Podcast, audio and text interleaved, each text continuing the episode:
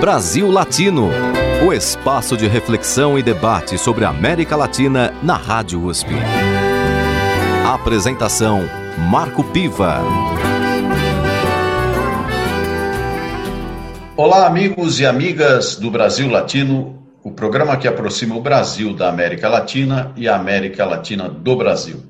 Na edição de hoje, eu entrevisto Piero Lerner, professor de antropologia na Universidade Federal de São Carlos, com doutorado nessa mesma disciplina pela Universidade de São Paulo. Ele é pesquisador de temas como a organização militar e teoria das guerras. Lançou recentemente o livro O Brasil no Espectro de uma Guerra Híbrida: Militares, Operações Psicológicas e Política em uma perspectiva etnográfica. Esse livro foi editado pela Alameda Editorial. Bem-vindo ao Brasil Latino, professor Piero. Marco, é um prazer estar aqui. Queria agradecer a você, ao Vitor, à Rádio USP, ao programa, a oportunidade de estar aqui com vocês. Perfeito. E o nosso tema, ele está muito relacionado com esse livro que você acaba de lançar, ou seja, você acaba de lançar um livro sobre uma guerra híbrida. O que, que isso significa exatamente? Bom, esse é um, um tema é, que é bastante vasto, né? O problema da guerra híbrida é um problema bastante controverso. Ele nasce de teorias é, que estavam sendo elaboradas, é, especialmente no âmbito do Pentágono, nos Estados Unidos, a partir de meados uh, dos anos 2000.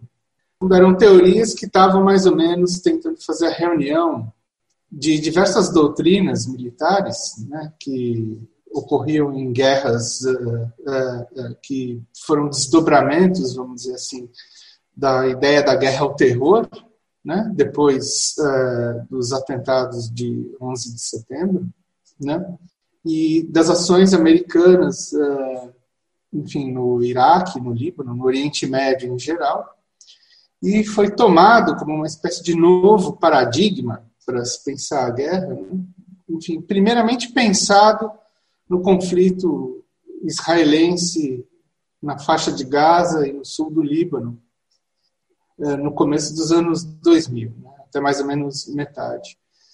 Quem mais ou menos inventou esse termo guerra híbrida, embora ele já tivesse aparecido antes em algumas, é, algumas publicações aqui e ali, mas quem deu, vamos dizer assim, a densidade para esse termo, né, é, ser um termo utilizado e depois se tornar parte do repertório, né, vamos dizer assim, militar norte-americano e daí para frente, né, para o mundo, tenente-coronel é, da Força Aérea Americana, chamado Frank Hoffman, né, que elaborou primeiro um texto com, chamado em conjunto com o Mad Dog Mattis, é, em 2005, mas que depois em 2007 ele vai fazer um paper, assim, que é uma espécie de position paper, é, que vai ser adotado por todo mundo, onde ele vai falar dessa história de guerra híbrida. Em síntese, o que essa teoria estava pensando ali era uma forma de guerra né, que superaria os paradigmas, uh, vamos dizer assim, iluministas da guerra que foram pensados desde a época do Clausewitz. Né? Uh, enfim, Karl Clausewitz, né, grande teórico iluminista que pensou a guerra, vamos dizer assim, que serviu como paradigma, né, desde as guerras napoleônicas até a Segunda Guerra Mundial, todo o contexto de guerra entre nações foi pensado em muito a partir dos paradigmas do Clausewitz. Baseavam a ideia de que existiria, vamos dizer assim, vamos falar de maneira muito resumida, né, um freio para a guerra total, humana, como fenômeno humano, né, que seria a política. Então, o Clausewitz pensou né, sempre na ideia de que a política e a guerra são uma espécie de, de elementos de como a gente pode dizer, é, de freio e contrapeso, né? um do outro. Né? A política é uma espécie de limitadora à ideia de uma guerra total. A guerra híbrida seria alguma coisa que, vamos dizer assim, no contexto de guerras onde os exércitos nacionais já não são exatamente os protagonistas principais, ela pode ser acionada por elementos não estatais, como ficou para eles evidente na história do, do, dos atentados de 2001, e depois de toda aquela ação contra é, grupos, células, enfim, que eles chamam de terroristas, né, que os inimigos não necessariamente eram estados e, portanto, não estavam necessariamente ancorados na ideia da política como um limitador da guerra. A guerra híbrida, então, seria justamente alguma coisa que pegaria o hibridismo entre guerra e paz, guerra e política, civil e militar. Então, a partir dessa ideia de guerra híbrida, todos os conflitos estariam, vamos dizer assim, é, descaracterizados de formas claras, né? É, enfim, a gente já não conseguiria distinguir direito o que seria a política da guerra. Nesse né? sentido, Piero, o, nós tivemos, é, na época dos regimes militares, especialmente aqui no Brasil, a doutrina da segurança nacional onde o povo é, poderia vir a ser entendido, inclusive, como um inimigo interno a ser combatido. No sentido da guerra híbrida, é, existem os inimigos internos também? Ou se combate apenas os inimigos externos? É aí que está. Esse é outro problema que a guerra híbrida passa a indefinir, inclusive o que é interno e o que é externo. Quer dizer, a ideia é que qualquer coisa pode brotar em qualquer lugar. No limite, ele está falando o seguinte lá naquele texto. Nesse contexto da guerra híbrida, é, o que pode acontecer é uma volta a uma espécie de guerra, de um cenário robesiano, assim, de guerra de todos contra todos. Ele está quase dizendo o seguinte: olha, agora a gente tem um sistema de guerra total, mas não é uma guerra total tipo nuclear, mas é uma guerra que envolve todo mundo, né, todos os cidadãos de um de determinado lugar, voluntária ou involuntariamente.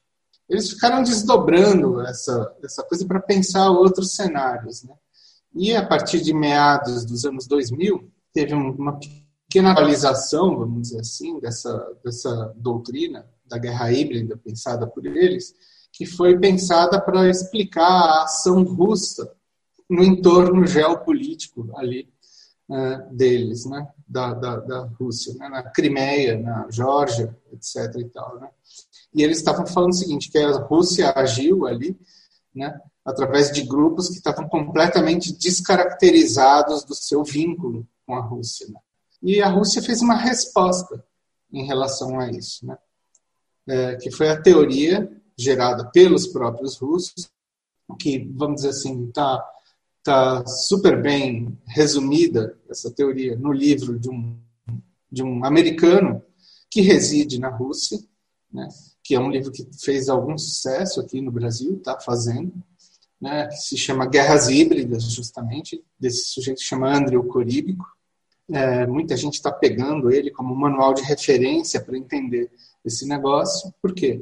porque ele justamente está dizendo que essa prática, né, em que, é, é, vamos dizer assim, o, o, o emissor né, do ato de guerra está camuflado ou não aparece nela, ele usa de dispositivos que aparentemente não estão conectados né, aos agentes principais causadores da guerra. Né? Quem faz isso, ele diz, ele são os Estados Unidos, né? através dessas chamadas revoluções coloridas que foram aparecendo mundo afora, né? a partir dos anos 2000 e pouco. Né? Por exemplo, sei lá, a revolução dos guarda-chuvas em Hong Kong, revolução laranja, revolução, enfim, é, é, tudo aquilo que aconteceu no norte da África, né? Síria, enfim, todo aquele né, aparato lá. E aí vem esse problema, né? Já não se distingue direito com essa teoria da guerra híbrida essas noções, como, por exemplo, guerra civil, é, insurreições, insurgências, é, guerras não lineares, enfim, parece que tudo com, começa a caber no pacotinho conceitual é, da guerra híbrida. O que, de certa maneira, fragiliza um pouco a própria teoria da guerra híbrida, mas, enfim, é preciso pensar, na verdade, né, quais são os contextos e as condições em que é, certos elementos das doutrinas que usam da guerra híbrida acabam sendo aplicados. Né? No minha... caso, professor Piero, é, a, a, guerra híbrida, então, ela tem muito a ver também com a tecnologia nesse sentido? É, isso foi é uma das coisas principais, né, que acabou sendo, que acabaram sendo pensadas ali é, no contexto das pessoas que passaram a discutir né, as teorias da guerra híbrida, né, geralmente analistas de defesa, ligados inclusive a setores de defesa americano, russo e chinês e os satélites das, das, enfim, das grandes potências, né, que é o fato de que essa abordagem que é indireta, vamos dizer assim, né, de que os agentes da guerra não, não participam mais, né, depende muito mais agora, não de armamento propriamente dito, poder de fogo, se deslocando por um terreno, mas a, o meio de atuação é justamente em cima das mentes humanas, da cognição e de elementos uh, desse gênero. Então, uma das coisas que é discutida assim, bastante por essas teorias é o imbricamento né, o amálgama que tem entre as chamadas guerras de informação e as guerras híbridas. Elas aparentemente estão muito conectadas, né? E as teorias que falam, por exemplo, é, é, da guerra híbrida acabam sendo teorias cujos manuais, vamos dizer assim, estão falando muito mais dessas operações psicológicas, né? Ou, por exemplo, aquilo que eles chamam de guerras neurocorticais, né? que é a ideia mesmo de entrar uh, no, no, aparelho cognitivo né, de uma população ou de agentes do Estado e promover à distância modificações para causar a instabilidade de regimes que desagradam né, as grandes potências. Né? Então, é, nesse sentido, né, é, em princípio, é, a gente poderia pensar, poxa vida, então no Brasil a gente viu assim, né, toda essa discussão, né, fake news, é, a confusão das informações, etc. e tal. Puxa, será que isso poderia ser é, pensado como uma forma de guerra híbrida? Isso começou a ser pensado aqui mais ou menos por volta de 2015, 2016, pensado por setores diferentes de um lado você teve militares pensando isso e de outro lado você teve analistas pensando isso de uma forma completamente diferente, né? O que eu tentei fazer foi mais ou menos pôr é, é, esses discursos contraditórios em choque, né? É, e ver o que, que sai disso, né? Para tentar pensar se é ou não o caso de entender os processos que ocorreram no Brasil né, na, nos últimos anos né, como um caso, né? De guerra híbrida, seja um caso é, típico ou atípico. O livro é mais ou menos sobre isso. Existe alguma é, semelhança entre a guerra híbrida e aquilo que se convencionou chamar, principalmente nos estudos militares, de guerra cultural? Ela faz a guerra cultural, vamos dizer assim. É, aí é que está, né? Ela teoricamente, vamos dizer assim, faria parte do conjunto de dispositivos, vamos dizer assim, que são acionados por esse fenômeno mais amplo que a gente poderia chamar de guerra híbrida. Né? Porque a guerra híbrida é pensada numa forma totalizante. Né? Qual é a ideia? Na hora que você não tem mais distinção nenhuma, ela vai tentar se utilizar de todos os meios para tentar é,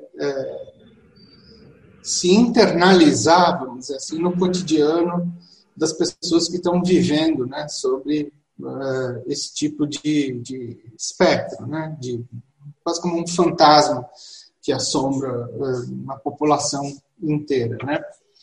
Uh, o que acontece é que o significado de guerra cultural, tal qual os militares estão acionando aqui, isso que a gente pode ver né, quando eles estão falando, sei lá, de uma conspiração gramscista, né, é, que a esquerda usou e faz guerra cultural.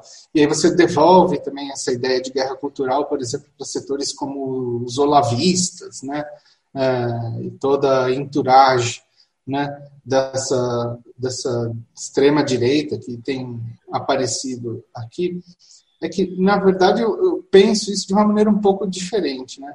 Como, na verdade, mais um dispositivo ou aparelho ou máquina da guerra híbrida, né, que é usado para fomentar uma, uma série de outros elementos que vão começando a se encadear junto desse ela não é uma, isso que a gente está chamando de guerra cultural aqui, não é uma guerra separada. Né? Ela é como se fosse assim um, um pedaço específico da artilharia de guerra híbrida geral que está acontecendo em, vamos dizer assim, em N frentes né, de batalha, para usar essas metáforas, né, vamos dizer assim. E digamos que com relativo sucesso, porque é cada vez mais forte determinados fenômenos de comportamento, como, por exemplo, a expressão de atitudes de ódio, de racismo, enfim, uma série de é, atitudes é, que, digamos que, dentro de um passado mais recente, não eram sequer é, admitidos que se falassem. Né? Mas isso vai ficar para o próximo bloco, Piero, porque agora nós vamos fazer o nosso momento musical. Convido vocês a ouvir Sal da Terra com Beto Guedes. Brasil Latino.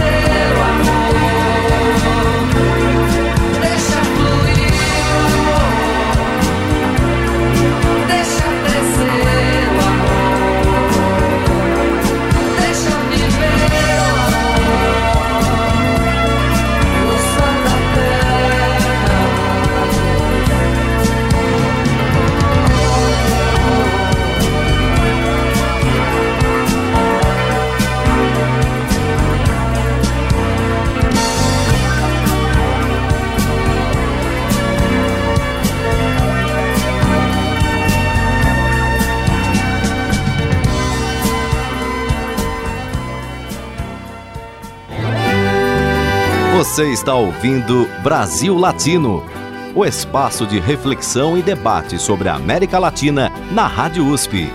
A apresentação: Marco Piva. E voltamos com Brasil Latino. Na edição de hoje, eu entrevisto Piero Lerner, professor de antropologia na Universidade Federal de São Carlos, com doutorado nessa mesma disciplina pela Universidade de São Paulo, a nossa USP. Ele é pesquisador de temas como a organização militar e teoria da guerra. Lançou recentemente o livro O Brasil no Espectro de uma Guerra Híbrida: Militares, Operações Psicológicas e Política em uma Perspectiva Etnográfica. Professor Piero, no bloco anterior, nós buscávamos definir esse conceito de guerra híbrida que está presente no mundo todo, onde, inclusive, a tecnologia joga um papel importante. Se a gente voltar um pouquinho o filme para o passado, veremos que em 1990, quando os Estados Unidos invadiram o Iraque na famosa Guerra do Golfo, as transmissões que foram feitas indicavam é, uma guerra de um novo perfil, ou seja, não havia mortos pelo chão, nem sangue, apenas é, aquele aparato indicava até mesmo um filme de ficção. É, a partir desse momento e até hoje, nós tivemos essas guerras direcionadas é, através de inserções específicas de ataques, é, até com drones, que não são pilotados. No entanto, aqui no chão mesmo, e eu não estou dizendo exatamente só no Brasil, mas é, em conflitos que estão acontecendo no Oriente Médio, enfim, indo assim para o chão, aquela luta entre facções rivais, ela permanece, ou seja, essas imagens de Estado Islâmico é, em cidades praticamente destruídas, é, assassinatos, linchamentos, é, pessoas cortando cabeça de outra. Enfim, essas são realidades que estão presentes nas imagens, mas é como se a gente tivesse dois tipos de conflitos, ou seja, um conflito pé no chão, onde são facções rivais, quase que uma coisa de bandidagem terrorismo, e de outro lado, guerras sofisticadas, com drones, ou seja, sem sangue, sem vítimas aparentes. Como é que o senhor vê é, esse processo? Eles estão é, ligados de alguma forma? É, perfeito. É, muito bem colocada essa sua questão. Ela envolve várias coisas. Né? É, já na década de 90, lá do Iraque, né, eles tentaram acionar esse dispositivo, né, que se chamava lá do choque e pavor, né, que foi pensado na doutrina, enfim, de uma doutrina do choque, que tem a ver, inclusive, com com experimentos em psicologia, né, que a CIA e as agências de inteligência americana desenvolviam desde a década de 50. E de um lado você tem isso, de fato, né, essa ideia dos bombardeios, né, cirúrgicos e tal, muitos ataques de drone, mas sobretudo ataques que visavam provocar um nível de desorientação geral é, da população. O choque e pavor é isso, né? Você solta bombas em uma sequência assim absolutamente estonteante e as pessoas ficam é, completamente sem noção de categorias elementares como tempo, espaço e aí entram num plano de confusão geral e você tem o campo aberto para a entrada justamente do, do pé no chão, como você disse. Foi, vamos dizer assim, o, o modus operandi geral que rolou é, de 90 até quase até os dias de hoje, assim, é uma coisa bastante comum. No meio desse tempo, nesse meio tempo, né, enfim, é, muita coisa surgiu. Entre outras coisas, essa ideia né, que eles começaram a desenvolver aí em meados dos anos 2000, que virou uma teoria, que se chama teoria do terreno humano, né, os Human Terrain Systems, né, Daí foi meu interesse geral em pegar essa história toda. Interesse que começou bem lá atrás, já faz uns mais de 10 anos, enfim, que isso me chamou a atenção, porque uh, esses Human Terrain Systems mobilizavam justamente antropólogos uh, na linha de frente, né, atuando no Oriente Médio. E fazendo parte dessa guerra que a gente, mais um pedaço dela que a gente pode chamar de guerra cultural. Esses antropólogos agiriam como instrumentos de inteligência e persuasão para produzir né, é, adesão das populações locais, procurando fazer com que o conflito é, se resolvesse com o mínimo possível de disparo de fogo. Então a ideia foi converter a coisa do Clausewitz, da, do fogo, né, para uma lógica baseada nessa do general chinês de 2.500 anos atrás, o Sun Tzu. Né, você tem que fazer é, uma atuação sobre a vontade do inimigo, fazer o inimigo perder a vontade de lutar e se render antes do primeiro disparo é, ser feito.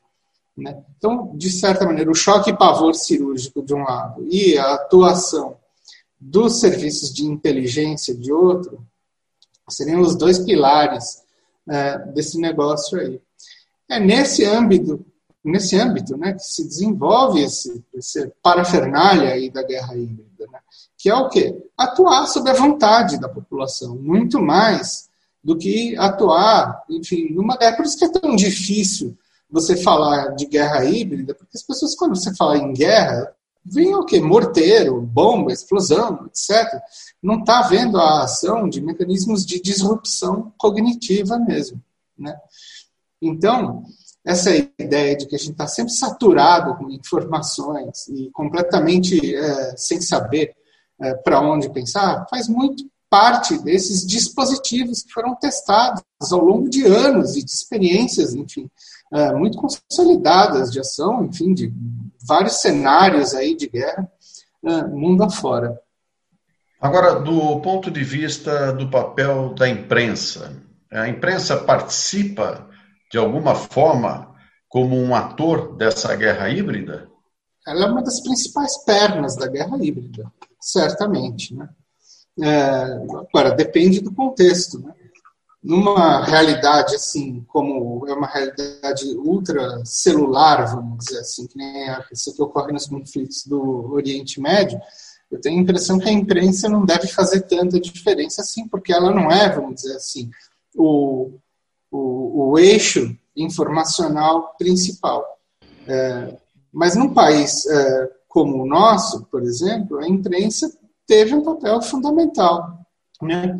E depois, é, enfim, ela foi confrontada, num certo sentido, é, pelo, vamos dizer assim, pela hegemonia dos discursos, né? com, com técnicas usadas em, em rede social, WhatsApp, Facebook, etc. E aí que começa a aparecer toda essa história das fake news.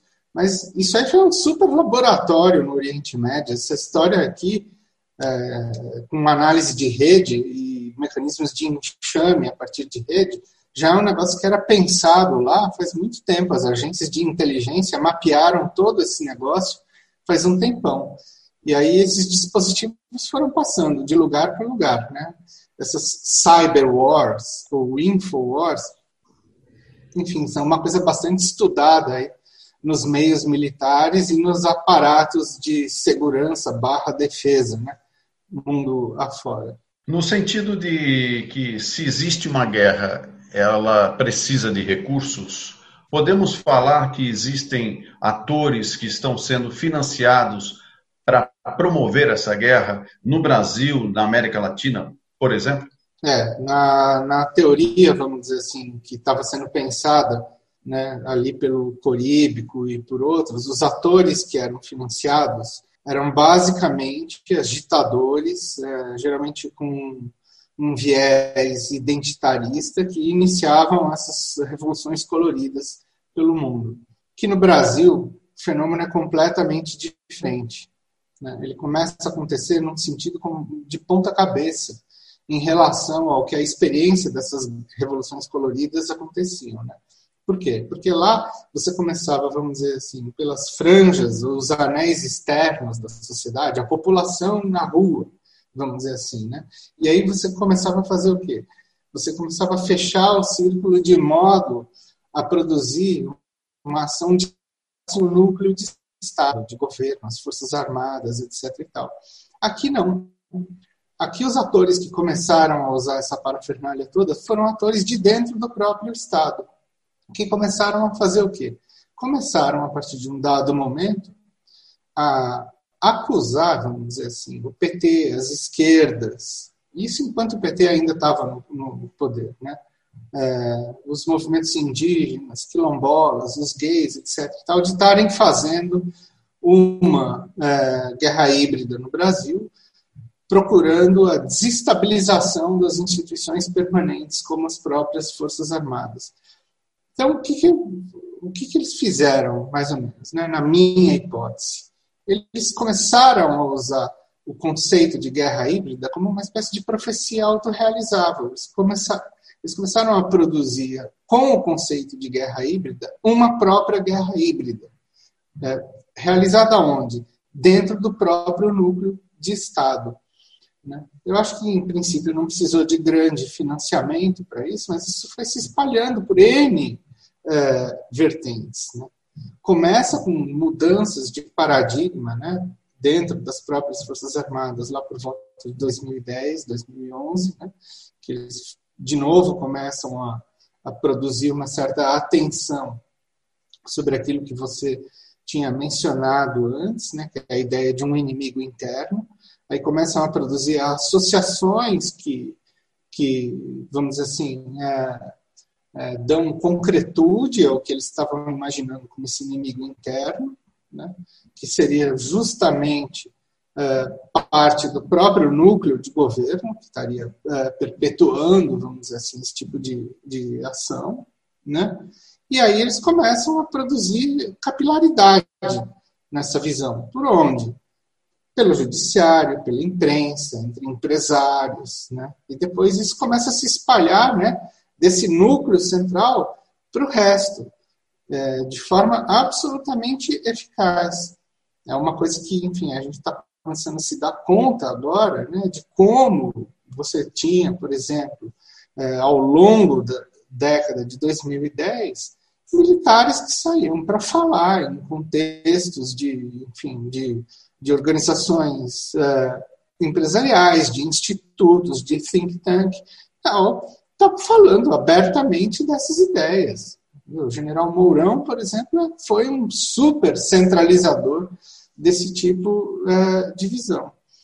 A gente vê, por exemplo, a relação íntima né, que militares tinham com membros do Poder Judiciário, especialmente do TRF-4, né? Ao longo dos anos 2016, 17, 18, está na rede social, está no Twitter, você vê troca de medalhas, etc. E tal, é, é, enfim, condecorações, visitas, é, reuniões, né? análises conjunturais. E aí você vê, por exemplo, uma série de, de é, agentes do judiciário indo frequentar cursos na Escola Superior de Guerra e recebendo né, é, esse arsenal doutrinário sobre guerra híbrida, e essa coisa toda vai adquirindo o tom dessa profecia autorrealizável. E, de repente, tchum, né, vira quase que uma realidade dada a ideia de que o, o PT, as esquerdas, etc., estariam promovendo atos que se assemelhariam a uma guerra híbrida no Brasil. Mas qual é a ideia?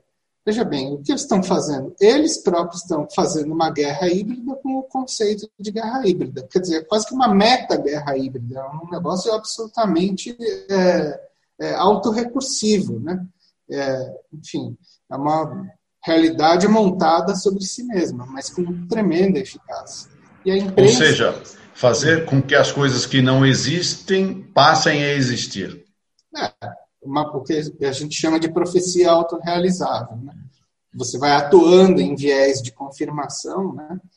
e fazendo microexperiências né, ao longo uh, desse tempo. Imagina, uh, as pessoas agora acordaram para o fenômeno das fake news, mas vamos lembrar de como isso aí se espalhava há, tempos atrás, por exemplo, a história de que o filho do Lula era dono da Friboi, é, coisas é, desse, desse gênero, né?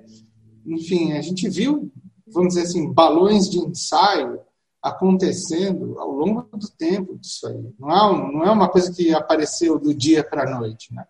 Essa ideia de que os militares chegaram agora e decidiram de última hora entrar é, na campanha do presidente Bolsonaro, enfim, saíram vitoriosos, que tudo isso foi absolutamente inesperado.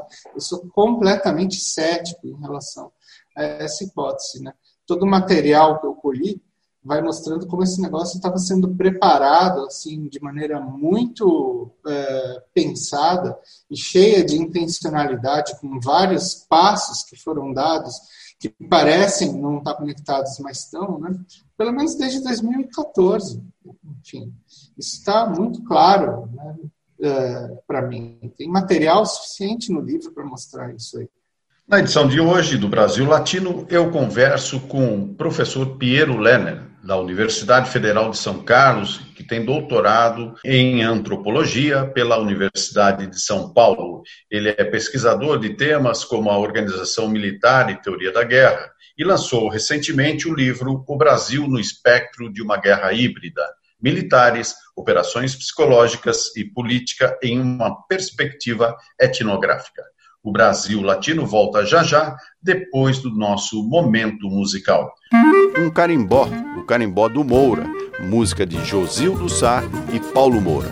Brasil Latino.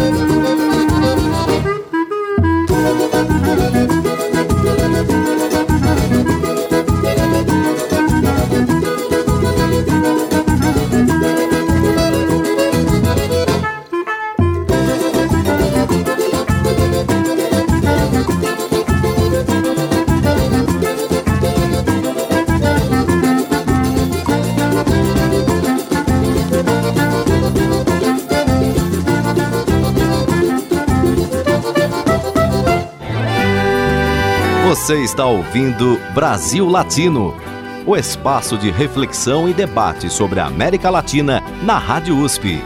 A apresentação: Marco Piva. E chegamos no último bloco do Brasil Latino, o programa que aproxima o Brasil da América Latina e a América Latina do Brasil. Na edição de hoje, eu entrevisto Piero Lerner, professor de antropologia na Universidade Federal de São Carlos, um doutorado nessa mesma disciplina aqui pela Universidade de São Paulo. Ele é pesquisador de temas como organização militar e teoria da guerra. Lançou recentemente o livro O Brasil no Espectro de uma Guerra Híbrida: Militares, Operações Psicológicas e Política em uma Perspectiva Etnográfica. Esse livro foi lançado pela Alameda Editorial. Professor, nesse nosso último bloco, eu quero retomar uma questão que o senhor mencionou no bloco anterior, que, que o senhor afirmou que, por volta de 2010, os militares começaram a desenvolver a sua própria guerra híbrida, direcionando a um inimigo específico, ou seja, é, um, as esquerdas de modo geral e o PT em particular. É, como é que se deu esse movimento no interior das Forças Armadas? Ou seja, houve uma troca de comando que passou a deliberar e implementar esse tipo de política, ou seja, a, aqueles comandantes da era da redemocratização do país, que assumiram as Forças Armadas naquele período da Constituinte, é, se aposentaram e surgiu uma nova geração de militares que implementou isso? É, não foi exatamente uma troca de comando. O que começou a acontecer, a gente tem que pegar algum, algumas coisas que começaram a acontecer em paralelo aí. Né? Em primeiro lugar, a participação dos brasileiros no Haiti, né, na missão de estabilização é, do Haiti. Né, e, enfim, como eles vão ali, naquele contexto específico, num contexto onde eles estão muito ligados a Washington, né, a absorver um arsenal doutrinário e estabelecer relações, enfim, de, de camaradagem, de, enfim, de, de frequentar é, é, instituições militares americanas e tal. Eles voltam para cá com isso. E voltam para cá reacionando um monte de teorias que nunca deixaram de existir, nem no período da redemocratização. Você vê, mesmo quando a gente está falando dos anos 90 e tal, que ele, enfim, ninguém estava vendo isso, a gente estava ali é, é, achando que tinha entrado num período de estabilidade absoluta relativamente longa né, é, e promissora, né, quem que estava frequentando, sei lá, eu, a, a, é, as escolas militares na década de 90? O Olavo de Carvalho, falando né, da conspiração gramsciana, né, de dominação. Todas essas teorias estavam sendo, de novo, é, acionadas, sendo publicadas pela é, Biblex, né, a editora do exército, enfim, está tudo lá. Ou seja, esse negócio estava latente ali. O que, que, começa a acontecer mais ou menos por volta de 2010? Né? É, enfim, com confluência de várias coisas que estavam ali mais ou menos no ar. É, o principal fato, eu acho, que começou a, a vamos dizer assim, a detonar né, o protoplasma de tudo isso que a gente está vendo agora, que na verdade começa um pouquinho antes, por volta de 2008, foi a briga do general Heleno com eh, o presidente Lula, que, eh, enfim, afasta as pretensões de comando eh, do exército do general Heleno, botando ele no Departamento de Ciência e Tecnologia, porque o general Heleno tinha se manifestado em relação à demarcação da Raposa Terra do Sol, aquela terra indígena lá uh, de Roraima, né? lá do Staurepang e tal. Bom, em 2010, a então ministra-chefe da Casa Civil, Dilma Rousseff, bota na mesa do Lula a proposta de comissão da verdade na mesa dele, ainda quando ela estava na Casa Civil. Né?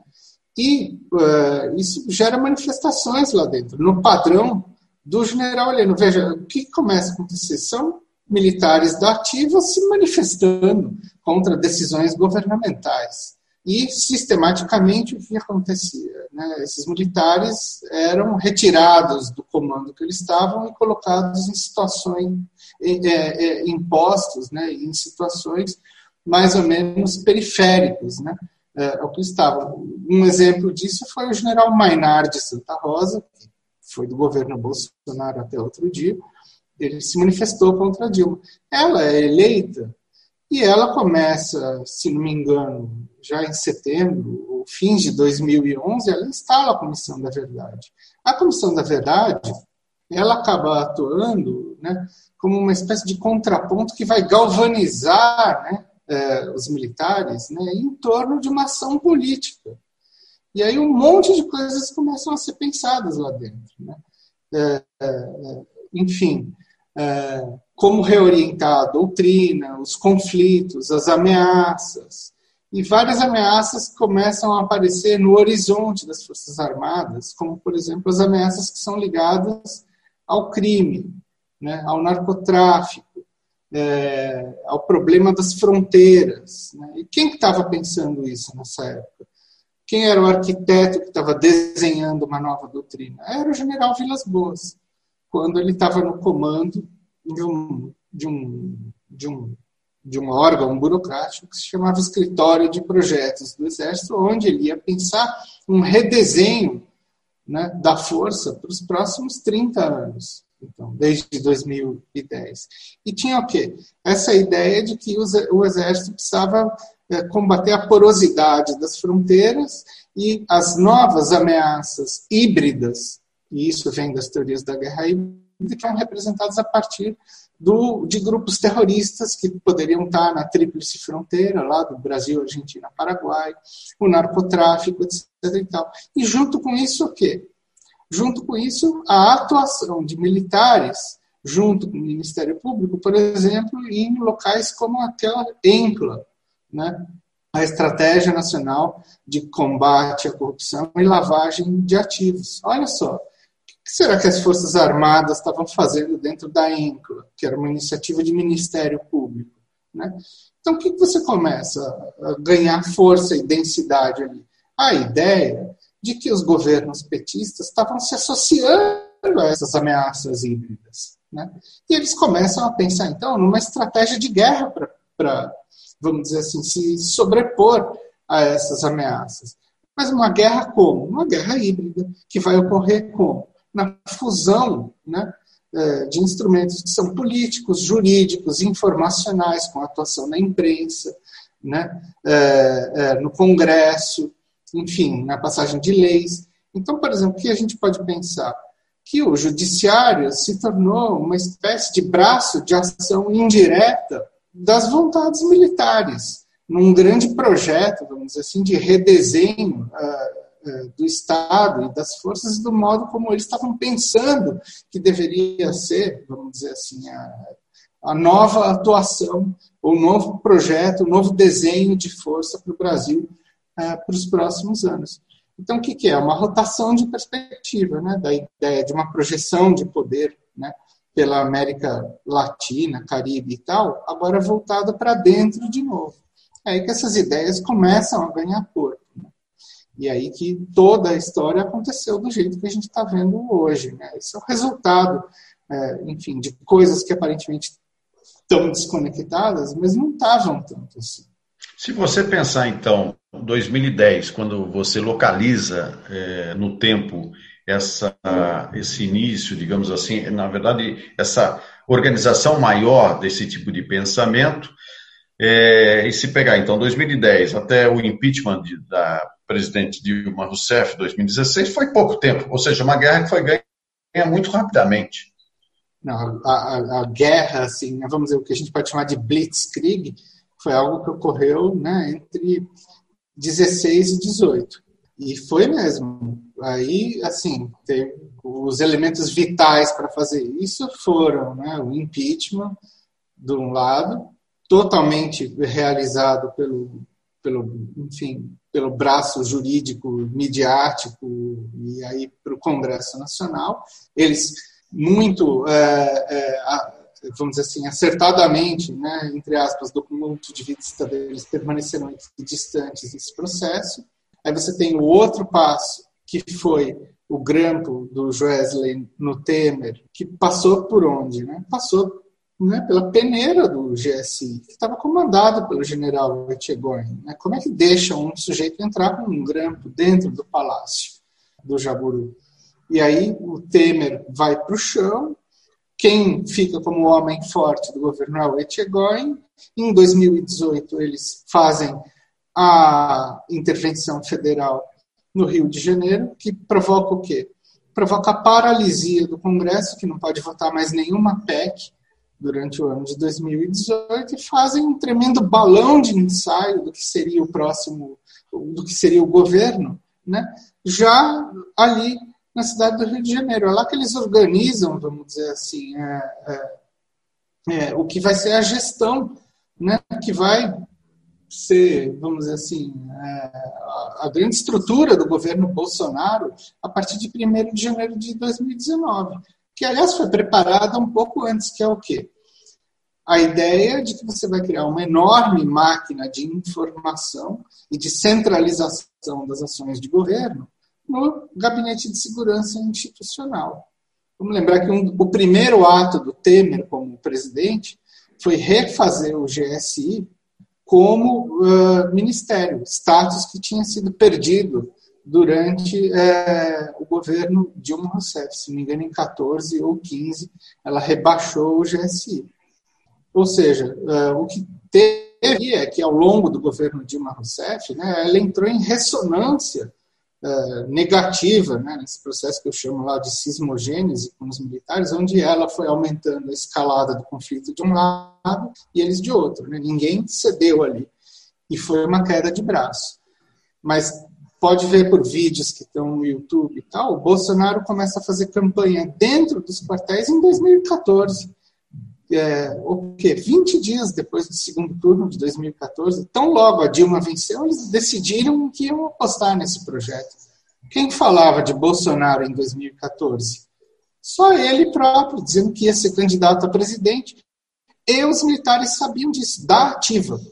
Então, esse negócio de que os da reserva entraram de última hora, que a ativa está equidistante, que a ativa é uma coisa e, e, o governo é outra, isso aqui, me desculpe, mas como assim? Se ele fez campanha dentro dos quartéis ao longo de quatro anos. Não é possível um negócio desse. Né? Isso é uma tremenda de uma ilegalidade.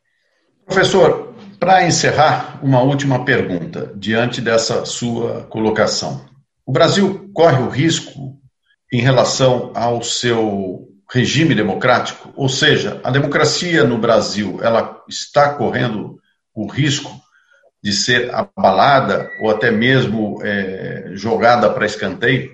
Bom, depende do que a gente considera democracia. O que eu acho que a gente vai viver, mas aí é um palpite, eu não, enfim, não, não, não consigo prever o futuro, mas eu acho que a gente vai viver exatamente o que a gente já viveu a partir de 2018, que é o controle é, militar da política. E é mais ou menos isso que aconteceu na eleição de 2018, quando o judiciário decidiu quem podia e quem não podia se candidatar. Eles praticamente pavimentaram o caminho do Bolsonaro ao poder, com uma série de ações. Não foi só a prisão do Lula, não. A intervenção do Rio de Janeiro serviu para isso também né? É, justamente pelo freio que ela impôs ao Congresso, enfim. E hoje, com o controle total da máquina pública e da máquina de informações, né, a gente pode imaginar o que é também o controle dos políticos que vão ou não poder se candidatar, vão ou não poder apresentar é, é, projetos, enfim.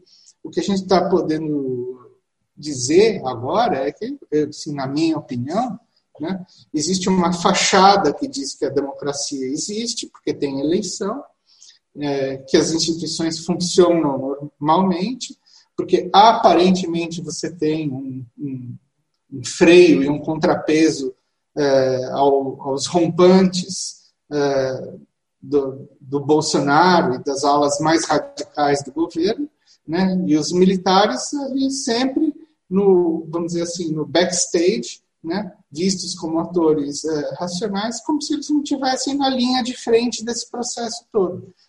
Quer dizer, eu acho que, enfim, isso é, se é uma democracia, é uma democracia de qualidade muito baixa e muito controlada. No Brasil Latino de hoje, eu conversei com Piero Lerner, professor de antropologia na Universidade Federal de São Carlos, com doutorado na USP e pesquisador de temas como organização militar e teoria da guerra. Nosso tema foi guerra híbrida, assunto que ele aborda em seu mais recente livro, chamado O Brasil no Espectro de uma Guerra Híbrida: Militares, Operações Psicológicas e Política em uma Perspectiva Etnográfica, lançado pela Alameda Editorial.